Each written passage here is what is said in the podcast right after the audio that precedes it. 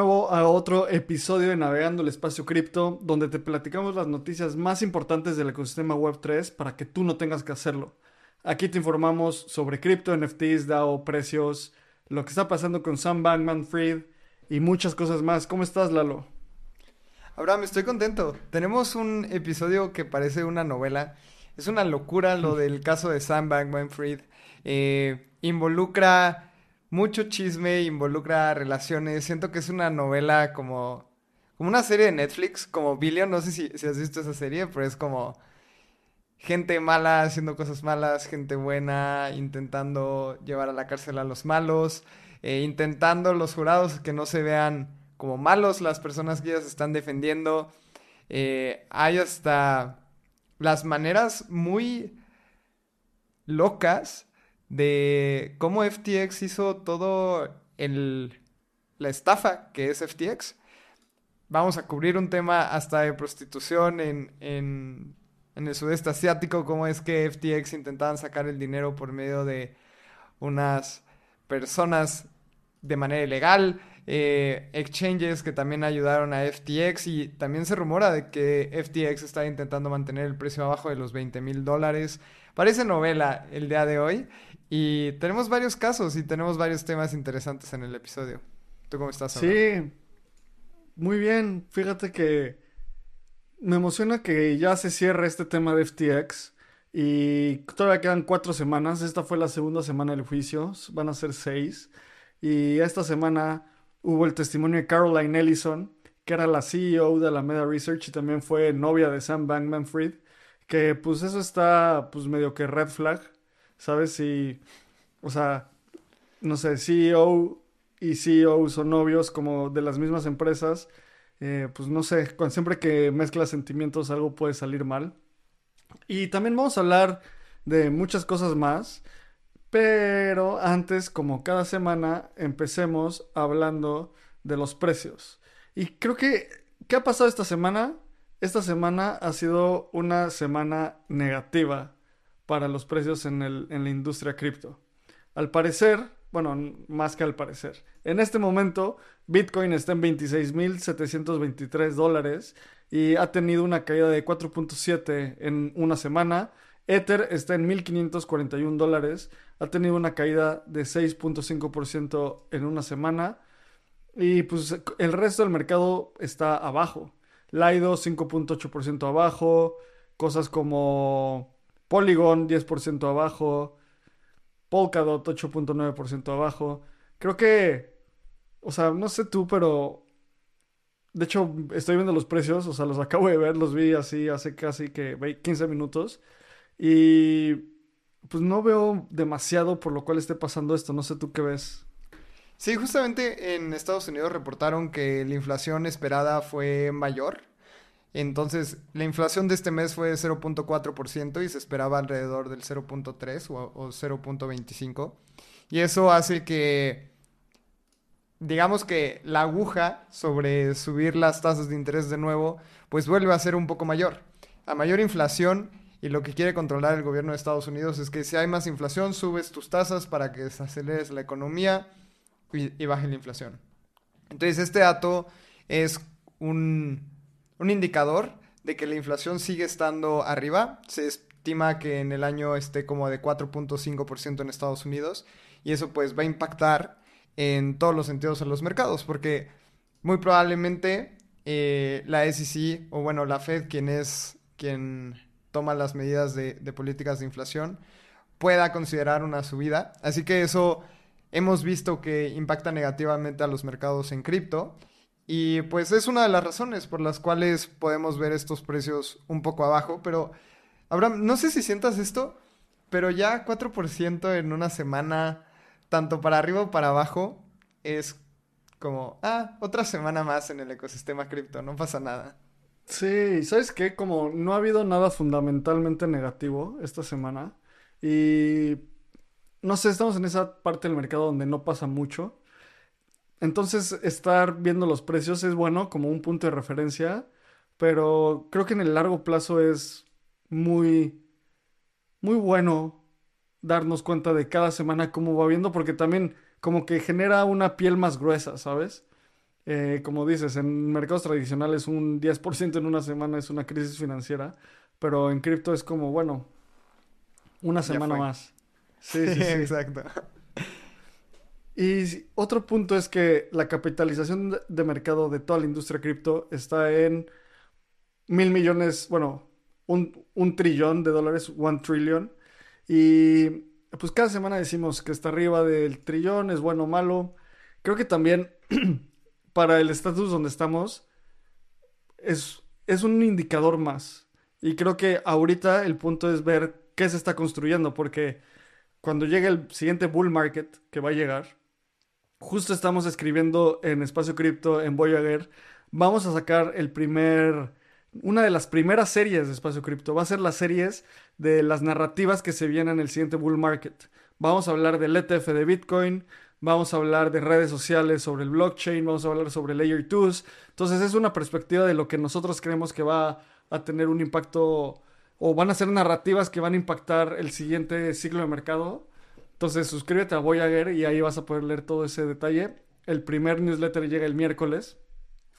Y pues de nuevo, más bien llega el martes, perdón. Y de nuevo es precios, precios, precios. Creo que lo más importante de esta semana son las noticias. Estoy de acuerdo y creo que la noticia más importante y la que de la que vamos a hablar mucho es sobre la segunda semana del juicio de Sam Bankman-Fried. Como lo hemos platicado, sabemos que ahora es todos contra Sam, porque sabemos que Caroline, que es la exnovia de, de Sam Bankman-Fried, ella era la CEO de Alameda Capital, y Gary Wang, que es el CTO o fue el CTO de FTX, están testificando en contra de Sam Bankman-Fried y ahora todo es sobre este tema. Y Abraham, no sé qué tanto sigas los casos en Estados Unidos, pero ¿te has dado cuenta de estas imágenes que siempre saca la corte como unos como dibujos? caricaturas. Sí, sí. como caricaturas. Yo las recuerdo mucho por el caso del Chapo. Y ahora estamos viendo estas caricaturas de la corte de Sam Bankman-Fried. Y esto, para mí, es el inicio de una gran novela. Yo creo que vamos a ver pronto una serie de todo lo que ocurrió con FTX, así como hay una de We Crash, o bueno, que, de, de WeWork, que es muy, muy buena esa serie, se las recomiendo un montón. Y bueno, aquí tenemos las imágenes. Caroline testificó ocho horas, así que... Qué duro. Imagínate hablar ocho horas. Si nosotros hablamos una y termino cansado.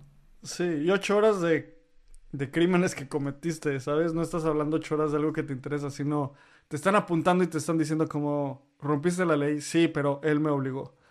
Está muy interesante que a lo largo de todo el, de todos sus testimonios, Caroline Ellison constantemente está, dice cosas, la traducción en español es bajo las órdenes de Sam o bajo la, sí, literalmente bajo las órdenes de Sam. Y ese es un lenguaje legal muy específico que utilizan como para acusar a alguien. Y recordemos que tanto Caroline Ellison como Gary Wang ya tienen un trato con, con la ley, entonces se declararon culpables y ahora están atacando a Sam. ¿Por qué? Porque Sam se declaró inocente. Creo que esta persona estaba fuera de la realidad. Vamos a contarles un par de cosas que hizo. Querían tener, quería, Alameda, Alameda Research quería tener una línea de crédito con Genesis. Este lending desk, esta empresa que literalmente prestaba dinero, le prestó dinero a, diferentes traders, exchanges, y no podían... Eh, Alameda no era un sujeto de crédito, porque desde que inició Alameda, más bien desde que inició FTX, inició con el objetivo de que de prestarle a Alameda los, los fondos de los usuarios. Entonces, Gary Wang admitió que él, él mismo, escribió el código en el cual Alameda podía tener una, un saldo negativo, que esto quería, quería decir que puede retirar fondos de los usuarios. Primero fueron 10 millones de dólares, que es muchísimo dinero, pero para esas magnitudes era algo manejable. Luego fue 100 millones de dólares. Luego fueron mil millones de dólares. Y mismo Gary Wang dijo como, bueno, le puse el límite. O sea, él tenía que poner un... En, pues, en el sistema de FTX un número para poner como un máximo de retiros y lo, lo puso en 65 mil millones de dólares. Es importante esto porque desde el inicio desde el inicio de FTX nació como un fraude. Esa narrativa de que hubo un hoyo en el balance de FTX por la caída de Luna no es cierto. O sea, empezó siendo un, un, pues, un fraude y era como un fraude manejable, ¿no? O sea, porque lo podían balancear y, y, todavía no lo, lo mandaban a la luz. Y a mí lo que me da miedo, bueno, qué bueno que pasó esto de Luna, porque al final destapó FTX, pero tal vez si no hubiera pasado, Sam Bankman-Fried seguiría siendo el niño prodigio de Silicon Valley, ¿no? 100%, y eso no sabemos el daño que iba a, a causar. Y algo que pasó es que, regresando a la historia de Genesis, pues Caroline Ellison no le podía mostrar a Genesis como, oye, tenemos un hoyo en nuestro balance de 5 mil millones de dólares. Entonces hizo el, estado de resultados, una hoja de balance de la empresa, y le dijo a Sam como, oye, esta es la real, tenemos que pulirla. O sea, tenemos que mentir. Y eso es un crimen, mentir en tus estados financieros. Entonces hicieron varias versiones y Sam aprobó una versión donde no tenían este hoyo o los catalogaban como inversiones a largo plazo o tenían otro tipo de, pues sí, de etiquetas. Y nada más se me hace como irrisorio que haya pasado esto. También Caroline habló de cómo Sam Bankman Fried, pues eran pareja y la persona que la, que la estaba interrogando le pregunta como, oye, pues qué quería, cómo veía Sam Bankman Fried el mal? Y, y esta chica respondió, pues en su cosmovisión, robar y hacer fraude no es malo, no era malo, mientras hicieras un mayor bien.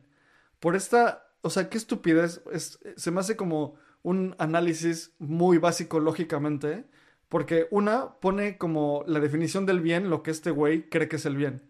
Dos, o sea, puedes dañar a millones de personas, literalmente a sus usuarios, si apoyas las causas que tú crees importantes, que recordemos esto que decía Sam Bankman Fried del Impact Pledge, donar todo su dinero, donar a vacunas, o sea, robarle a alguien para dárselo a las causas que tú crees, donarle a políticos. O sea, y el último punto de todo esto, o sea, si, si esto ya no era suficiente como una falla lógica, el último punto que, que dijo Caroline Ellison es que Sam Bankman Fried, cuando le preguntaban como cuáles eran sus intenciones, Sam Bankman Fried dijo ser presidente de Estados Unidos.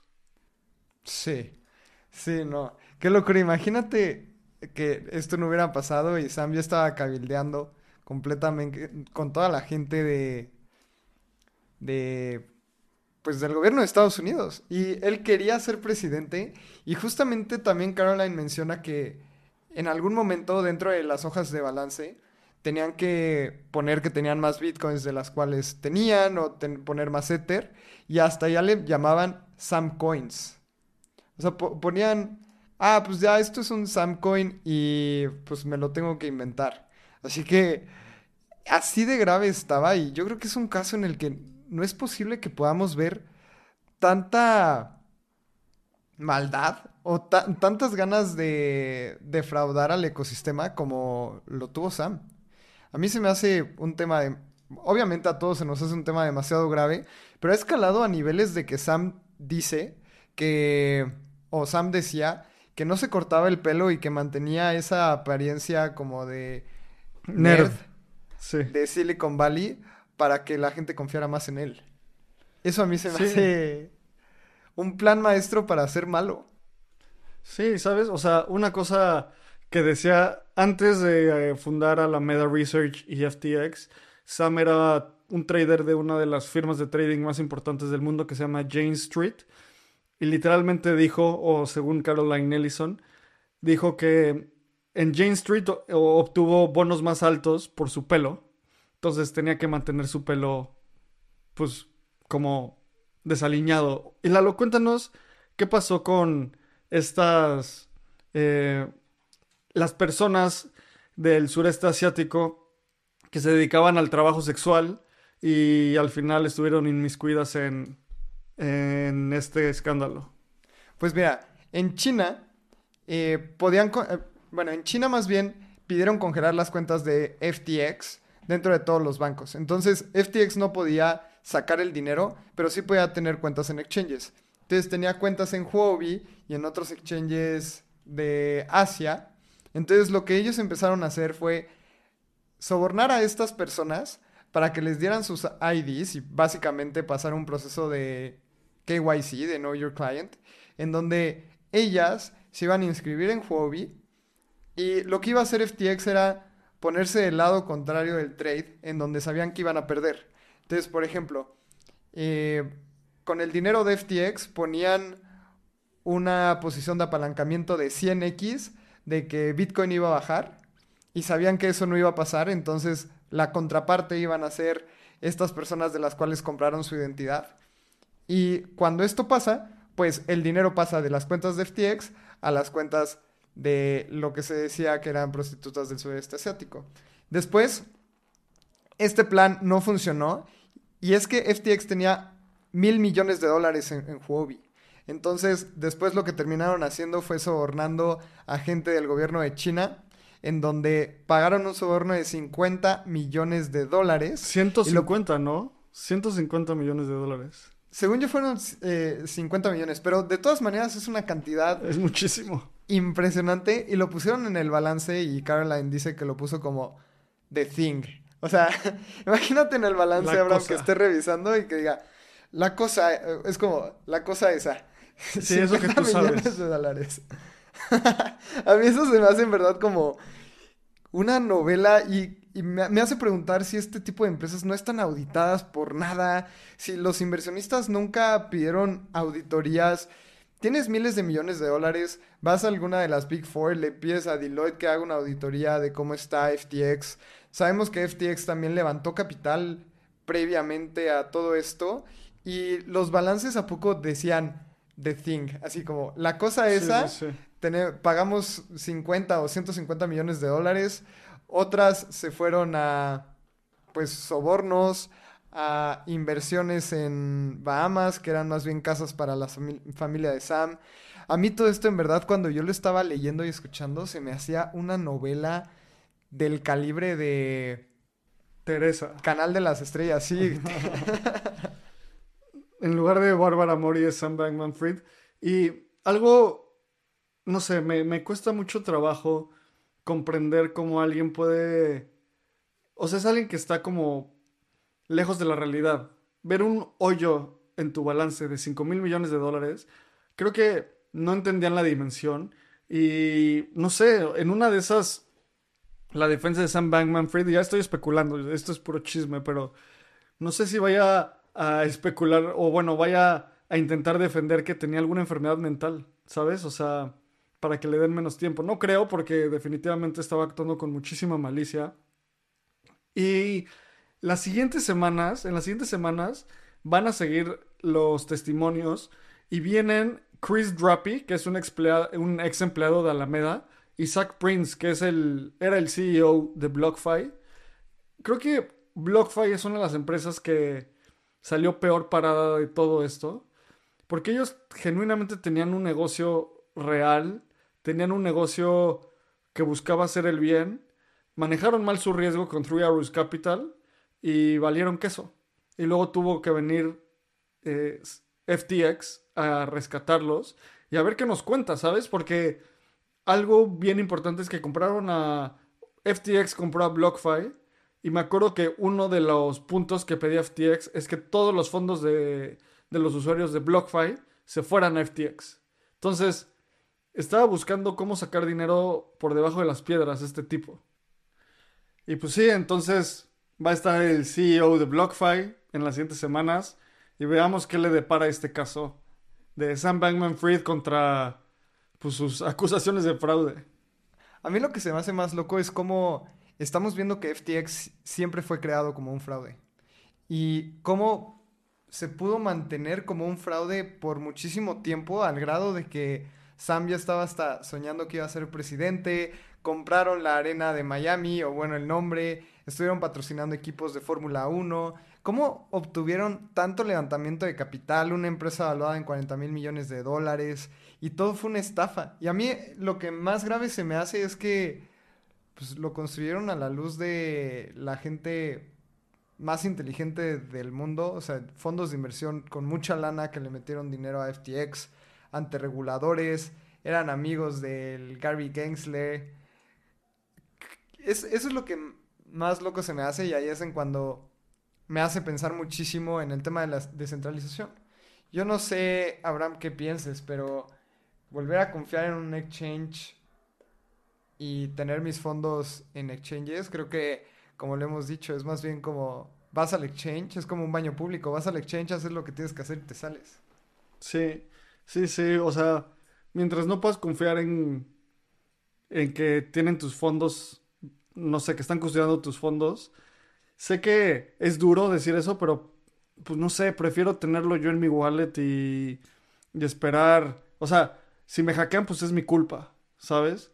Pero que FTX se haya robado dinero, pues no es mi culpa. Y si hubiera tenido fondos ahí, no sé, no se vale. Y más por alguien que se lo robó para hacer todo lo que decimos. Pero bueno, pasemos a la siguiente noticia.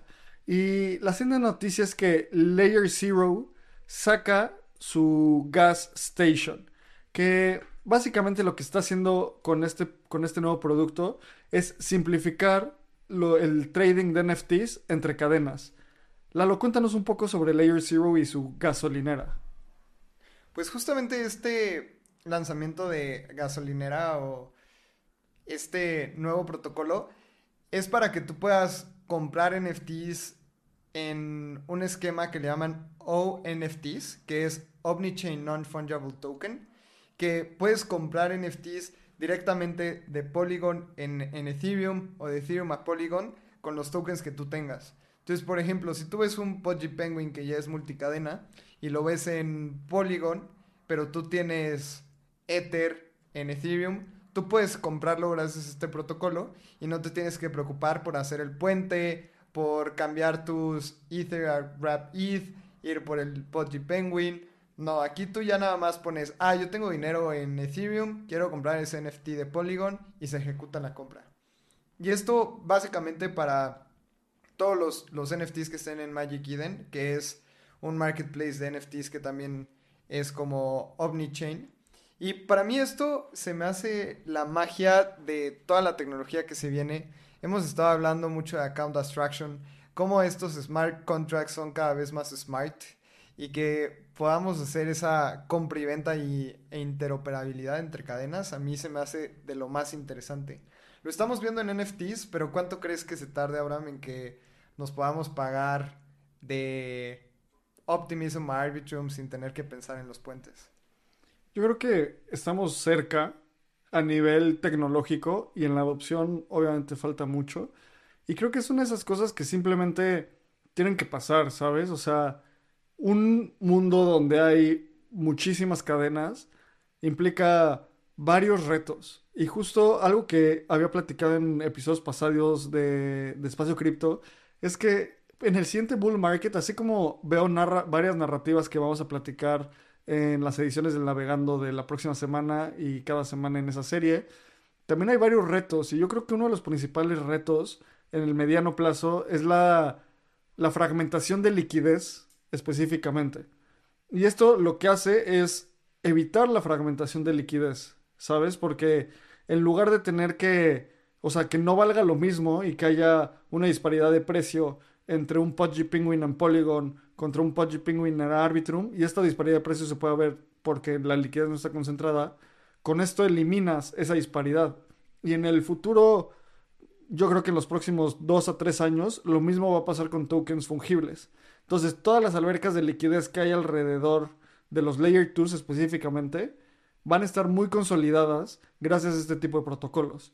El Layer 1 es muy diferente porque la lógica de gas actúa, bueno, funciona un poco diferente en, el Layer 1 y, el Layer 1 está diseñado para que pues, las transacciones sean caras, ¿sabes? Entonces, esta eh, liquidez dislocada alrededor de las cadenas, creo que son los retos que más van a, va a haber en los próximos años, pero este paso que da Layer 0 sobre todo con Magic Eden, o sea que este protocolo ya está embedido en Magic Eden. Entonces es una funcionalidad que saca este marketplace de NFTs que es, nació en Solana y ahora es multi-chain. Creo que es una, sí puede ser como una ventaja competitiva en el corto plazo. Estoy de acuerdo y además imagínate, también lo que esto está haciendo es que no necesites pagar por el NFT en Ether si no tienes Ether. Si tienes Pepe y quieres pagar el gas con Pepe y el NFT con Pepe, lo puedes hacer. Y lo que ellos hacen por detrás es, pues sí, hacen el, el swap. Y eso es pura experiencia de usuario. En donde tú cambias Pepe por Ether, le pagan a la persona que está vendiendo el NFT en Ether o en cualquier moneda que esta persona quiera. El gas se paga en el token con el que estés transaccionando. Y abstraes un montón de dificultad para la compra y venta de NFTs en cuestión de segundos. Y eso a mí me gusta mucho porque el trabajo duro lo está haciendo estos protocolos y al final los usuarios van a poder comprar y vender cosas mucho más fácil. Imagínate que tú vas a una tienda y vas a Walmart, haces tu súper y te dicen, uy, es que aquí, joven, nada más aceptamos billetes de 100 pesos. Sí, sí, sí. Siento que eso está pasando en los, en los marketplaces y eso es el mundo cripto. Y ahora pues va a ser, págame en centavos si quieres mientras tengas los 100 pesos de tu cuenta o págame 5 billetes de 20. Y eso es lo que tenemos que extraer en, en el ecosistema. Sí, creo, creo que un, un ejemplo tal vez un poco más eh, concreto es, tú vas a tu tiendita en donde sea que vivas, en México, y no puedes pagar con dólares, porque no aceptan esos dólares, o sea, es como otra cadena.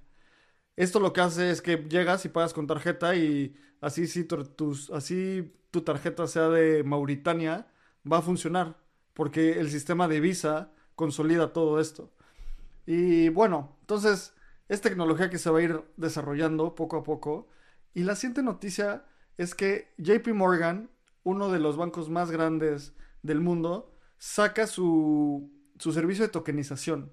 Hace unas, en las últimas semanas, empieza a ver esta narrativa un poco extraña donde bancos como JP Morgan, como te estoy diciendo, como Citi, como UBS, están lanzando iniciativas de tokenización que dicen utilizar blockchain para hacer transacciones más rápidas y eficientes.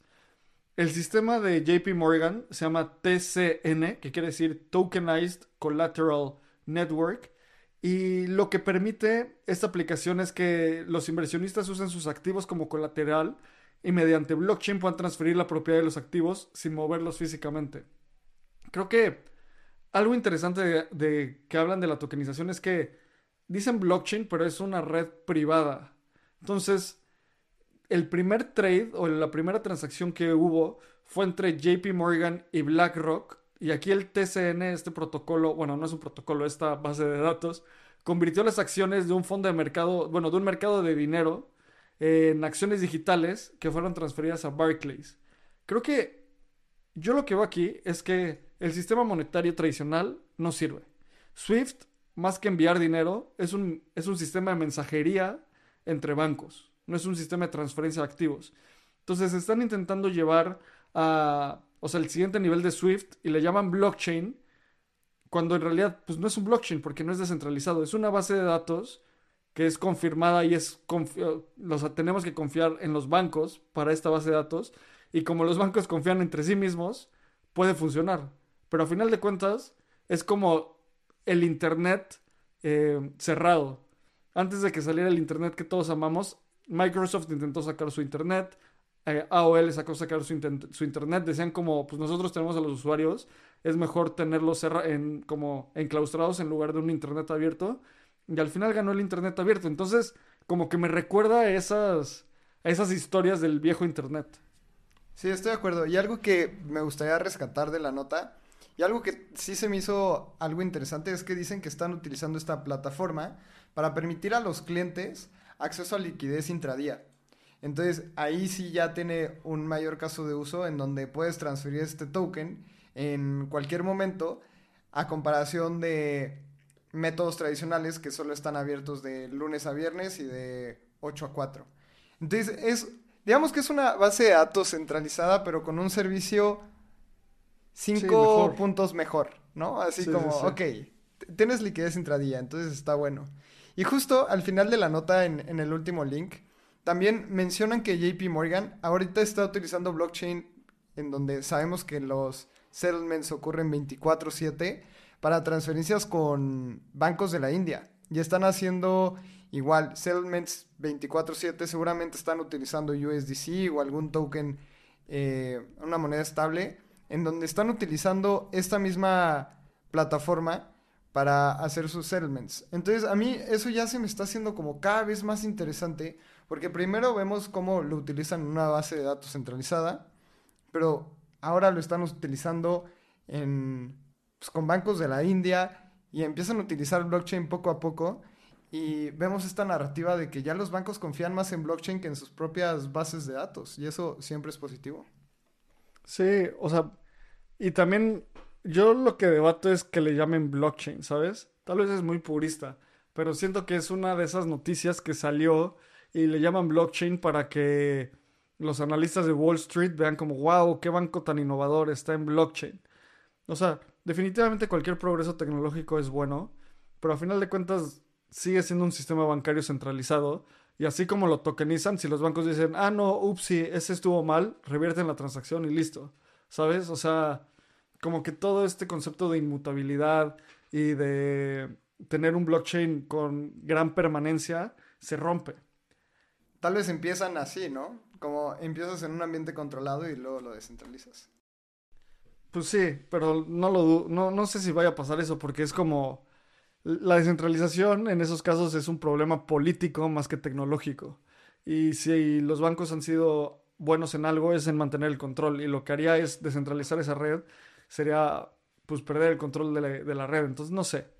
Pero bueno, vamos a la siguiente noticia porque creo que esta noticia es una noticia que le gusta mucho a, Lalo. Y lo que pasó es que Binance introdujo un servicio de copy trading. Em, específicamente para futuros, para el mercado de futuros en Binance. ¿Y qué quiere decir esto de copy trading?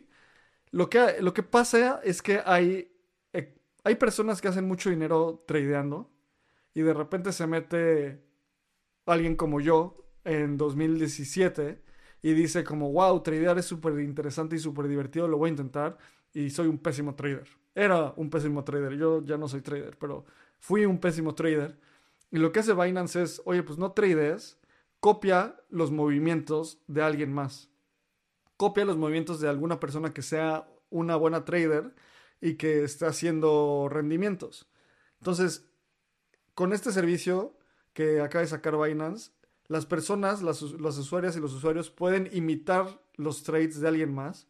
¿Y por qué imitarían los trades? Para ganar dinero. Y también por qué alguien quisiera que sus trades fueran imitados. Porque van a ganar el 10% de los trading fees, de las comisiones de trading, de la gente que les esté copiando. Entonces es un sistema donde distribuye dinero para todos. Y Binance no innova con esto, es algo que ya tiene eToro desde hace años, es algo común en otras plataformas, pero sí es la primera en cripto que lo hace. Lalo, tú como trader, ¿qué opinas? Uf, me gusta, pero me asusta en este concepto de que ahora un montón, la verdad es que van a utilizar muy bien Binance este tema para que sigan trayendo nuevos usuarios al ecosistema. Porque si yo como buen trader o como buen vendehumos eh, hago buena publicidad y le digo a la gente, oye, es que yo le echo dinero a 100 personas. Ven, suscríbete a Binance. A mí me conviene porque voy a hacer dinero por los trades que yo haga y a la persona le va a convenir sumarse a Binance y al final quien, quien gana siempre es la casa. Entonces, creo que está, está bueno, hay que tener muchísima responsabilidad en temas de quién copian. Y al final, yo lo he visto mucho en, en eToro y en otras plataformas cripto este modelo de, copy trading. Creo que quien es muy bueno tradeando, la persona que es muy buena haciendo trading, está en, en muy buenos fondos de capital de riesgo. Claro. Eh, o son buenos influencers, la verdad. Pero aquí tengan muchísimo cuidado. Si ven un influencer haciendo mucha lana, yo creo que me esperaría algunos meses para invertir en esa persona y ver si tiene un track record de verdad. Pero pues Binance va a ser un negociazo con esto, porque la especulación es de los mejores casos de uso del ecosistema cripto. Claro. ¿Y sabes qué pasa también? Que hay toda esta narrativa de que los mejores traders y las mejores traders no comparten sus estrategias porque si compartes tu estrategia, estás como haciendo la, o sea, cuando compartes tu estrategia, la simetría de información se rompe. Y en el momento en el que se rompe la, simetría de información, como trader tienes menos capacidad de aprovechar tu estrategia. Entonces, si todo mundo tradea lo mismo, llega un punto donde, pues obviamente un trade va a ser exitoso porque va a entrar demasiado volumen hacia, hacia ese lado. O si todo el mundo tradea lo mismo, puede pasar lo contrario, donde nadie gana porque nadie está teniendo como una apuesta contraria. Obviamente esto no va a pasar porque no creo que concentren una cantidad significativa de trades como para como para mover el mercado. Pero lo digo porque tú que nos estás escuchando tengas esta noción de qué estoy haciendo, ¿sabes? O sea, imitar no siempre, no, no es lo mejor siempre. Estoy de acuerdo, pero creo que es un move interesante de Binance para seguir haciendo lana. Como producto es súper interesante. Y siguiendo con noticias de Binance, es qué ha pasado con el fondo de recuperación que tenía Binance. ¿Se acuerdan todo eso que este fondo que tenía para proteger los fondos de los usuarios, que se habló mucho de eso cuando pasó lo de FTX? Lalo, ¿qué pasó con esto? ¿Qué ha pasado? Pues nada, justamente no ha pasado nada y Binance no ha sido muy vocal. Han invertido 30 millones de dólares en recuperar empresas que han caído por ciertos malos manejos o por hackeos, etcétera. Pero ya Binance movió ese billón de dólares a su balance y no ha ocurrido nada. No sé si esto es bueno o malo en el sentido de que si, si no ha pasado nada es porque entonces no han habido hackeos y no hay nada que rescatar. O si pues más bien Binance nada más lo utilizó como para mejorar su imagen y se fue, ¿no? Pero, pues al final de cuentas, un billón de dólares para un recovery fund es muchísimo dinero. Recordemos el hack de, de Axie Infinity que fue 350 millones de dólares. O sea, es para solventar tres hacks como ese. Sí. Así que pues también no sé si en algún momento se, se va a acabar eso o no, porque es muchísimo dinero. Sí, y también o sea, como dices, Binance ya transfirió ese dinero a sus cuentas y también se dice que ya que convirtió ese BUSD, porque también BUSD está muriendo por los reguladores americanos, y lo convirtió en Bitcoin y otras criptomonedas.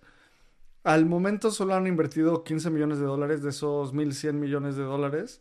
Y pues parece que no está ocurriendo mucho. Y creo que también, a ver, como siendo el abogado del diablo, no, Binance no tendría por qué hacer nada de esto, ¿sabes? O sea, es su dinero y con ellos, con ese dinero ellos podrán hacer lo que quieran. Lo que está raro es que digan como, sí, yo voy a ayudar a rescatar y luego cuando te volteas y dices como, oye, ¿qué ha rescatado? Porque ha habido un chorro de hacks y un chorro de empresas quebrando, pues nada, ¿sabes? O sea, es una narrativa rara porque pues si no lo vas a hacer, no lo, no lo digas. Sí, yo creo que se estaban preparando como para lo peor no sé, o sea, utilizar eso como arma política también es muy buena arma, ¿no? Así como, oye, tengo un mil millones de dólares listos para desplegarlo cuando alguien lo necesite. Creo que siempre eso es interesante. Y pues justamente hablando de lo del caso de FTX, dentro del caso se estaba diciendo que Sam estaba conspirando durísimo para tirar a Binance. Entonces, pues tal vez en algún momento Binance lo pensó como un arma política y decir yo soy el bueno. Así que sí. Pues, ¿Quién sabe? Es mucha lana, de todas maneras. es demasiado dinero. O sea, mil millones de dólares es. O sea, el otro día, hace unos meses, me enseñaron una, una, página web para como entender la dimensión de qué tan rico era Jeff Bezos. Y era así como. Tenías que scrollear, ¿no? Y scrolleabas 100 dólares y era así como un clic. Mil dólares, un poquito más. Un millón de dólares y te tomaba tres segundos. Y mil millones de dólares te tomaba minutos. O sea, es mucho dinero. O sea, entonces, creo que, no sé, Binance, qué bueno que haga esto. Según todavía tienen esos fondos ahí por si son necesarios. Pero bueno, hasta que no pase, hasta que no lo utilicen, pues no vamos a saber. Completamente. Vamos a la siguiente noticia. Y es que un juez le dijo que le dijo a BlockFi y a Three Arrows Capital que su disputa debe ser resuelta por medio de mediación. ¿Qué quiere decir esto? Es que, como ya, como les, acababa de decir, BlockFi básicamente quebró gracias a Three Arrows Capital. y ahora está buscando reclamar 284 millones de dólares. Y este juez federal ahora dice como ustedes tienen que resolver esta disputa, o sea, pónganse de acuerdo y luego vienen a la corte. ¿Cómo ves esto, Lalo? Pues creo que también es un tema natural de ustedes échense la bronca, vayan a la corte y pues estos 28 millones de dólares al final van a ser para solventar el hack de, de FTX, se va a ir a también la... 284. 284 millones. Necesito más aumento en los lentes. 284. sí, este. Sí. o sea, al final, pues no es poco dinero. Así que pónganse de acuerdo. Al final va a ir a, dinero de los usuarios que perdieron dinero en Theros Capital, en FTX, en BlockFi, etcétera. Y pues más, más purga del ecosistema. Afuera lo malo. Y creo que esta es una lección de pues, la centralización contra la descentralización. Siempre he estado mejor la descentralización. Sí, y a ver, todo el tema es que Three Arrows Capital le pagó 284 millones de dólares a BlockFi de su deuda. Aún así, o sea, esos pagos no, no los tenía que hacer en ese momento Three Arrows Capital. Entonces, hicieron ese pago y luego quisieron retirar ese dinero y BlockFi les dijo como, brother, no los puedes retirar, aunque seas saldo a favor, no lo puedes retirar porque me debes mucho dinero más. Entonces, lo que dicen los abogados de Three Hours Capital es como, no, pero era nuestro dinero, lo, debemos de poder eh, retirar. Y lo que dice BlockFi es como, sí, güey, pero me debías mucho más, o sea, independientemente de eso. Entonces el juez está como pleito de niños chiquitos, así como, te di 10 dulces y eh, yo te los, o sea, te los encargué para que me los cuidaras y no me los regresaste. Y, y, el otro niño dice, pues sí, pero me debías 35 dulces, ¿cómo te los voy a regresar, sabes? Y el juez dice, como pónganse de acuerdo, Mm, o sea, hagan su mediación. Y ahí me avisan. Y ahí me avisan. Exactamente. O sea, como. Pues sí, así. Arréglenselas ustedes. No, la verdad es que es, esta, este tema sí ya es, como dices, batalla de niño chiquito. Y pues ahora tenemos otra noticia que también es dura para dentro del ecosistema y hay más recortes. Más recortes porque Yuga Lab, Chainalysis y Ledger hacen un recorte de sus empleados se me hace impresionante cuando estaba leyendo esto que Ledger ya tuviera 700 empleados. Y es una empresa grande, o sea, sabemos que es la empresa de hardware wallets más grande del ecosistema, pero para tener 700 empleados pues también es una cantidad muy significativa. Ledger redujo en 12% sus empleados. Yuga Labs también, eh, pues sabemos que Yuga Labs, que es la empresa detrás de Boyd Apes, Mibits, también compraron CryptoPunks, tienen más de 120 empleados, no especificaron el número exacto de personas que han sido recortadas, pero también yo creo que esto es por la caída en los volúmenes de los NFTs. Hemos visto una caída en volúmenes impresionante y sabemos que estas empresas ganan dinero por las regalías que, reciben, o bueno, los, los, royalty fees que reciben en compra y venta de, de los NFTs. Y también sabemos que ahora Blur y todos estos nuevos marketplaces encuentran la manera de no pagar los royalty fees y luego Yuga Labs ahí estuvo como intentando demandar y sabemos que pues esto al final tira el tema de innovación y ahora se está yendo a los farm traders de, de estas plataformas. Sí, sabes, o sea, es difícil esto y obviamente estoy como, ojalá toda la gente que trabaja en nuestra industria encuentre un camino pronto, una recuperación. Creo que también esto es parte y responsabilidad de las empresas. Porque levantaron rondas de inversión gigantes, contrataron una cantidad de personas enormes y luego, pues muchas de esas personas no, esas posiciones no eran necesarias para el éxito de la empresa y hasta no era, tan no eran necesarias que hasta estorbaban, ¿sabes? Entonces, ahora cuando hay menos dinero, ahí es una época de vacas flacas ¿Qué necesitas? Pues ser eficiente, tener, tener a las personas que ejecuten. Y es como, estas empresas contrataron muchas personas muy rápido. Hemos platicado en episodios pasados de Espacio Cripto que hablando con diferentes amigos en la industria, con diferentes personas en Venture Capital, en startups, hemos escuchado que un indicador que le pedía le pedían algunos fondos de inversión a las empresas durante 2021 y 2022 era cuántas personas estabas contratando al mes. Porque eso sería un indicador de éxito. O sea, ¿por qué alguien te pediría cuántas personas estás contratando al mes. Básicamente porque les pediste dinero para contratar personas y te dicen como, oye, pues si me pediste dinero para eso, ¿cómo vas? ¿Sabes? Entonces, es como un círculo de irresponsabilidad mutuo entre fondos de inversión, entre empresas de tecnología. Y, y, también, es, también es cierto que desarrollar productos tecnológicos cada vez es más fácil. Con AI, con un par de personas talentosas puedes tener un producto mínimamente funcional. Entonces, creo que es un resultado de esto y en cripto se potencia porque, pues, eh, cripto es como una ciudad con un invierno muy frío y un verano muy divertido. Pero entonces en los dos lados te tienes que proteger del frío porque sí está feo y en el verano tienes que ser guardar la cabeza porque te puedes poner, o sea, puedes perder la sobriedad y perderlo todo. Entonces, la respuesta a todo esto es protección y ser muy ecuánimes. También hemos visto como un montón de empresas del ecosistema cripto gastar dinero en muchas tonterías. O sea, como FTX, ¿no? Que compró el nombre de FTX Arena de, Miami Heat, eh, Crypto.com, y después hacen estos recortes que al final son las personas que van a construir estos productos. Y algo que estábamos platicando en la semana, de hecho, era este diagrama en donde imagínense que cada persona es un punto, es un nodo. Y el, nodo de comunicación de toda la empresa, por ejemplo, si Abraham y yo nada más tenemos una conversación, o sea, la comunicación es bilateral, pero si alguien más entra, entonces hay comunicación entre la persona que entra, entre Abraham y entre yo, y se arma una línea de, tres ejes o de tres puntos, de, de, tres conexiones. Y cuando tienes una empresa de 700 personas, esos nodos y esas líneas de comunicación, pues obviamente se hacen más difíciles Luego entran personas que llevaban dos meses trabajando en la empresa y no sabían comunicarse con todas las áreas y ya estaban contratando a más personas que les reportaran a esas personas que llevaban dos, dos meses.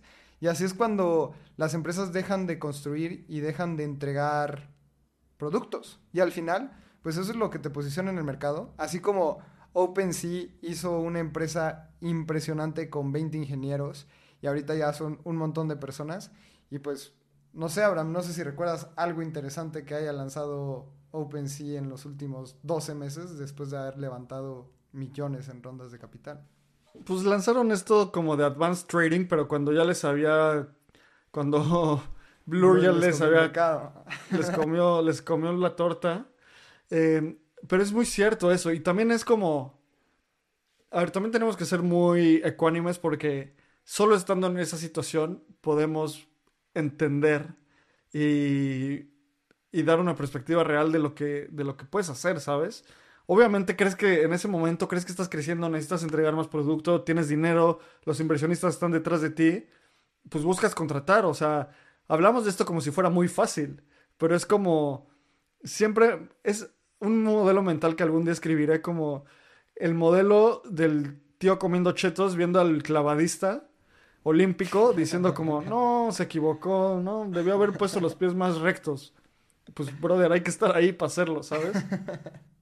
Sí, completamente, ¿no? Y, también entender que cuando contratas, te puedes equivocar. O sea, puede llegar alguien que fue muy bueno en su empresa pasada y que tal vez no hubo un cultural fit y no entregó nada. Por supuesto. Estilo, yo vi en FIFA Eden Hazard que llega al Real Madrid como refuerzo y nunca hizo nada en el Real. Y era muy ah, bueno, ¿no? Sí, sí. Sí. a, veces así pasa también. Y bueno, creo que la respuesta a todo esto es poner una empresa para aprender y no ser el tío Chetos, sino estar ahí y rifártela, ¿sabes? Em, pues bueno, la última noticia de la semana es que Genesis paró retiros porque una orden le ordenó pagarle 175 millones de dólares que le debía a FTX. ¿Qué, qué, qué es esto, Lalo? ¿Qué pasó aquí? Pues es este CEO tan bueno y tan... La verdad es que, bueno, no sé si bueno, pero también está detrás del dinero. Sí, es sí. Como él, él, va a pagarle a los usuarios, es despiadado y quiere 175 millones de dólares que Genesis le tenía que pagar a FTX. Y la corte ya fue quien ha ordenado de que Genesis le pague estos 175 millones de dólares a FTX. Esta noticia es positiva para aquellas personas que tenemos fondos en FTX y sabemos que tal vez recibamos algunos centavos más. Y pues también ahora la bolita viene a Genesis y pues Genesis tampoco le está pasando bien. Sabemos que también tienen a la gente de Gemini en el cuello, tenemos, tiene también suficientes deudas como para ver cómo le va. Pero pues al final, si le debían 175 millones de dólares a FTX, pues ya se los tuvieron que pagar. Claro, ¿sabes qué? También, como yo lo pienso es, le deben 175 millones de dólares a los usuarios de FTX. ¿Sabes? Al intentar, al verlo así, pues tal vez le quitas la carga emocional de a FTX, esa empresa tan fraudulenta, pues no, son los usuarios, ya les robaron, les tienen que regresar su dinero. Y pues Genesis, que lo haga Genesis. Y pues Lalo, esas son las noticias de esta semana. Creo que para terminar, ¿qué, qué te emociona? ¿Qué estás, qué, qué, qué estás sintiendo en el mercado? Uf, pues en general estoy muy emocionado. Me emociona mucho que viene el halving de Bitcoin en abril. La verdad es que ya cuento los meses como niño de Navidad. ya va a llegar Santa.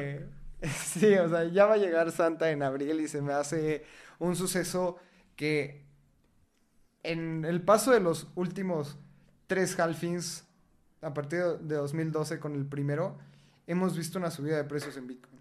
Y eso no es un consejo de inversión, no lo estoy diciendo yo porque creo que va a ocurrir. Eso es algo que ha pasado en las gráficas. Sabemos que la historia no suena igual, pero rima. Y eso a mí me tiene muy emocionado. Me tiene muy emocionado Ethereum México, que es justamente el 21 de octubre y vamos a estar ahí. Voy a dar una plática de Account Abstraction y la comunidad en México está creciendo un montón. Así que cuéntanos ahora tú, Abraham. Pues a mí lo que me emociona mucho en esta semana es que siento que estamos en un punto en el mercado donde lo más emocionante no está siendo público. Y creo que esto es algo, algo cool porque esto quiere decir que hay gente construyendo muchas cosas para los próximos meses. Justo en los próximos meses se vienen los programas de aceleradoras como la aceleradora de Andreessen Horowitz, se viene la aceleradora de Alliance, se viene la aceleradora de Y Combinator y creo que de ahí van a salir muchas cosas. Y volteando a ver esos, qué está pasando ahí, te vas a dar cuenta de hacia dónde se está yendo la narrativa del siguiente bull market. Entonces, creo que hay que poner mucha atención en eso, mandar muy buena vibra a todos esos equipos para que saquen cosas chidas. Y pues estar viendo la gente que construye creo que es muy motivante. Y bueno, Ethereum México también, a ver, conectar con la comunidad siempre es cool, entonces ahí, ahí va a estar espacio cripto. Y pues bueno, como siempre, muchas gracias por escucharnos. E, échate esos newsletters que vamos a lanzar para que este, tengas buenas armas para discutir por qué, qué se viene en el siguiente bull market.